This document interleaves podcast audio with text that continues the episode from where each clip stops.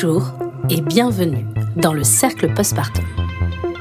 Aujourd'hui, on va aborder un sujet qui touche toutes les femmes en postpartum, l'alimentation. Cet épisode est coécrit avec Clémence Fillot, naturopathe spécialisée en naturopédiatrie et en périnatalité. J'ai rencontré Clémence lors de ma formation en hypnonatal, une méthode d'hypnose pour les femmes enceintes, et nous sommes devenues amies. Et je la remercie d'avoir pris ce temps pour m'aider dans la rédaction de cet épisode.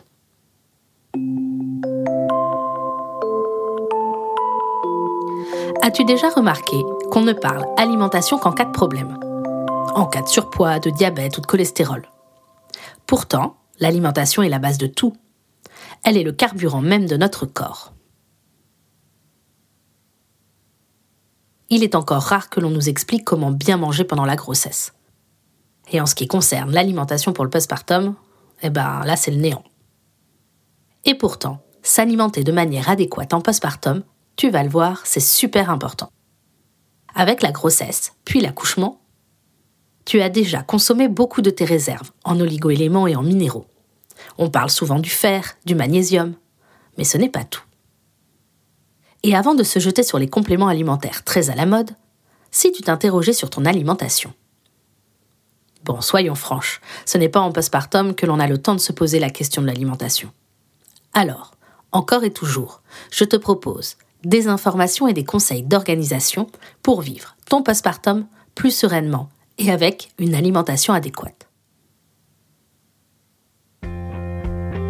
Je vais rentrer tout de suite dans le vif du sujet.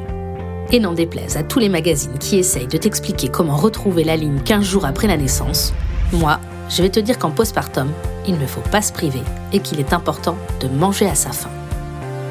Hors grossesse et postpartum, une femme a des besoins énergétiques compris entre 2000 et 2200 kcal par jour. Sais-tu qu'en postpartum, ces besoins augmentent? Et si tu allaites, ils augmentent jusqu'à près de 3000 kcal par jour. Quand même, hein? Mais l'important, ce n'est pas juste le nombre de calories, mais bien la qualité de ces calories.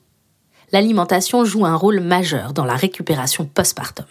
Même en temps normal, encore une fois hors grossesse et postpartum, certaines carences favorisent la dépression.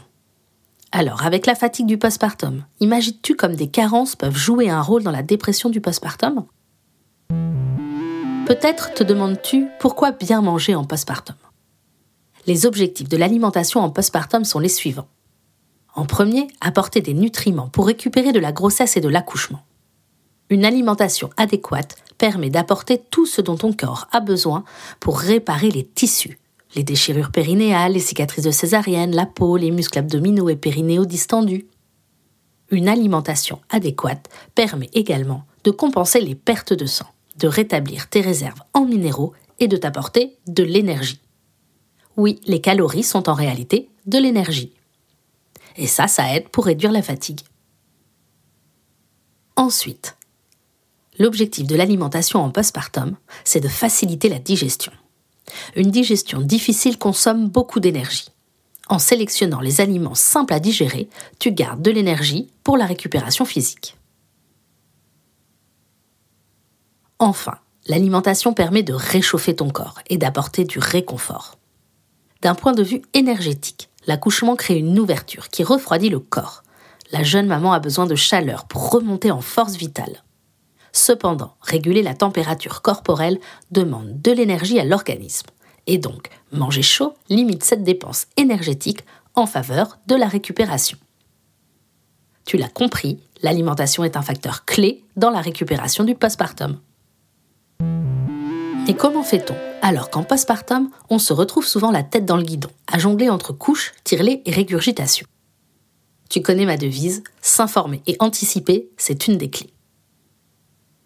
Je t'en ai déjà beaucoup parlé dans la saison 1, mais en postpartum, la priorité pour la maman, c'est le repos.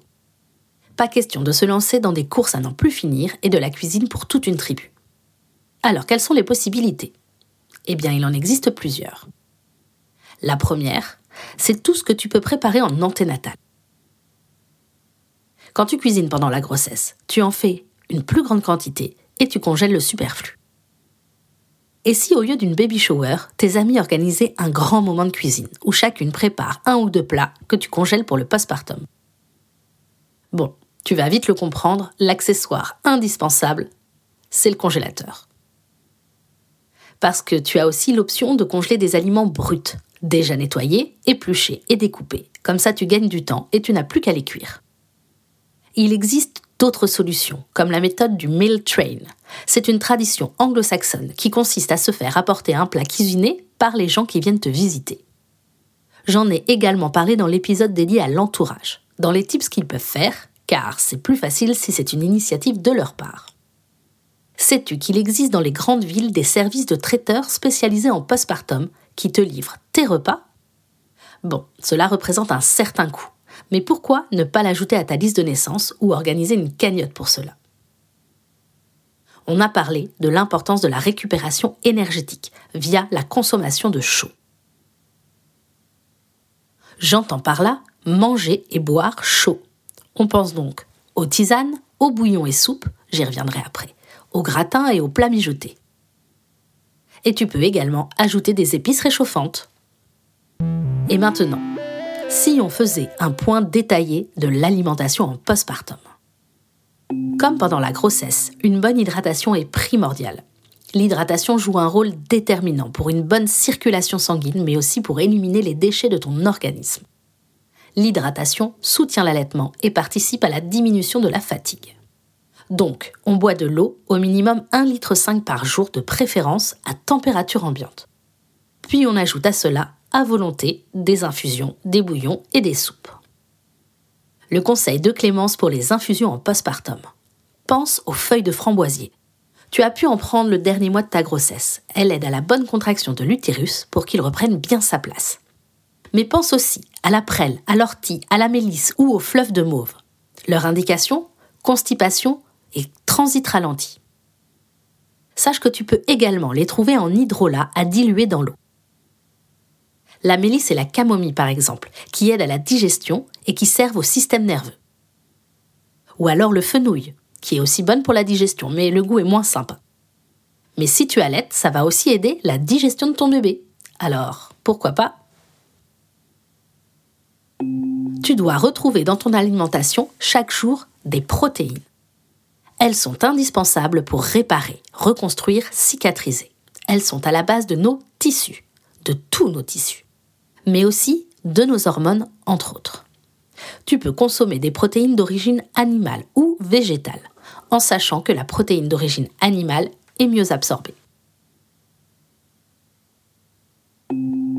Pendant la grossesse, bébé a beaucoup puisé dans tes réserves de bons gras. Le lait maternel en contient également beaucoup, donc si tu allaites, tu continues à utiliser tes réserves. Quoi qu'il arrive, il est important que tu en aies un apport régulier pour le fonctionnement quotidien de ton corps et en quantité suffisante pour pouvoir également reconstituer tes réserves. Tu ne dois pas t'oublier car le bon gras nourrit le cerveau, mais aussi le système nerveux. Il aide également à l'équilibre des hormones et apporte de l'énergie. Encore une fois, de l'énergie. Eh oui. Tout cela est utile pour la prévention de la dépression du postpartum. Alors, comment consommer du bon gras. Pense aux huiles et varie leur origine. Olives, noix, colza, tournesol, lin. Pense aussi aux graines. Lin, noix, chia, courge. Tu peux les ajouter dans tes soupes ou sur tes légumes. Et mise sur les oléagineux. Riches en oméga 3 et si possible, au moins une fois par semaine, consomme des petits poissons gras. Le tips de Clémence, c'est l'huile maman de la marque Quintessence, qui est un mélange de six huiles végétales bio, colza, tournesol, olive, lin et bourrache, et qui contient du DHA et de l'huile végétale marine. Le DHA, c'est super important pour toi et pour ton bébé. Il est également important de te réapprovisionner en fer les pertes sanguines de l'accouchement, l'élochie, puis le retour de couche t'ont exposé à une baisse significative de ta ferritine. La ferritine, c'est le taux de fer dans le sang. Le taux de fer et le taux d'hémoglobine sont liés. Ils jouent un rôle important dans l'anémie. L'anémie de fer, dite anémie ferriprive, entraîne fatigue et augmente le risque de dépression. Et cela même en dehors de toute grossesse et d'accouchement. Pour compenser cela, tu dois miser sur la consommation de viande, d'œufs, de légumes, verts et de lentilles. L'astuce de Clémence est d'ajouter de la spiruline à ton alimentation. Tu peux la trouver sous forme de poudre que tu peux ajouter dans une boisson ou un yaourt. Tu peux également miser sur les épices. Elles ont de nombreuses vertus. Par exemple, le curcuma et le gingembre ont des propriétés anti-inflammatoires. Pour favoriser la digestion, je t'en ai parlé plus haut du rôle de la digestion, le cumin et la cardamone. Et toujours en pensant à l'énergie, la cannelle, le clou de girofle et encore une fois le gingembre, qui servent à réchauffer le corps. Tu peux les associer dans tes plats ou dans tes boissons. Avec tout cela, on n'oublie pas l'importance des fibres. On les retrouve dans les fruits et les légumes, bien sûr, mais aussi dans les céréales complètes ou semi-complètes, et dans les légumineuses. On pense bien évidemment aux pruneaux et aux figues, mais il y a entre autres les poireaux, les haricots de toutes sortes, le fenouil, le céleri et aussi les lentilles, les pois chiches, les amandes, et encore bien d'autres. Et de quoi varier les plaisirs. Les fibres associées à l'hydratation facilitent le transit et limitent la constipation. Elles apportent beaucoup de vitamines et de minéraux essentiels. Les fibres permettent également de stabiliser la glycémie et ainsi éviter les coups de pompe. On prend le réflexe super aliment. Ils sont intéressants car riches en nutriments, vitamines, minéraux, antioxydants. On associe par exemple l'acérola à la spiruline. L'acérola pour sa teneur en vitamine C qui aide l'absorption du fer, de la spiruline, qui est également source de protéines. Ah, tu vois, tout ça, ça se recoupe. C'est chouette. Tu peux également consommer de la clamate, une algue riche en vitamines A, B et C, et réputée pour ses actions antioxydantes et cicatrisantes. Et enfin, la levure de bière, source de vitamine B, qui soutient le système nerveux. Choisis-la active, c'est-à-dire non chauffée, pour qu'elle conserve son action sur ton microbiote intestinal et vaginal, parfois mis à mal avec la grossesse et l'accouchement. Et oui, la levure de bière, ça ne sert pas que pour les ongles et les cheveux, c'est également un probiotique. Et donc, pour résumer tout, ce que je viens de t'expliquer, dans la mesure du possible, essaie de consommer un fruit à chaque repas, une portion de légumes le midi et le soir, une dose de protéines minimum par jour, des sucres lents à chaque repas, de préférence des céréales complètes, et entre 1 à 3 cuillères à soupe d'huile variée. Bois minimum 1,5 litre d'eau et mange chaud. Voici à présent les plats phares du postpartum. Connais-tu le bouillon d'os? Il est digeste, chaud, riche en minéraux et collagène. Il coche presque toutes les cases. Si tu te demandes à quoi ça sert le collagène, le collagène, ça sert pour la reconstruction de ta peau, la reconstruction de tes muscles, ça fait partie de tout. Pense également aux soupes et aux veloutés. Les plats mijotés tels que les dalles, les currys, le chili, le couscous, les plats en cocotte. Les gratins également, de légumes ou les lasagnes. Les porridges, de manière sucrée ou salée. Et les snacks tels que les energy balls ou les oléagineux, en purée aussi. Pour finir, on évite les boissons fraîches et sucrées, les crudités, les glaces, les plats préparés du commerce qui sont trop transformés, trop additifs, moins intéressants au niveau nutritionnel. Notre bon plan avec Clémence, c'est la marque Jolie Mama, un vrai coup de cœur. Moi, je l'ai connue à sa création sur un salon. On y trouve des snacks, des bouillons, des boissons chaudes, le cacao, le lait d'or, des granolas, du porridge. Et leur site est rempli de conseils et très bien sourcé.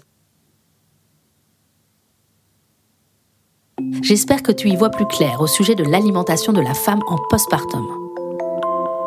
Et le bonus, c'est que ça marche aussi pour le coparent et que plein de ces conseils servent pour tout le reste de ta vie.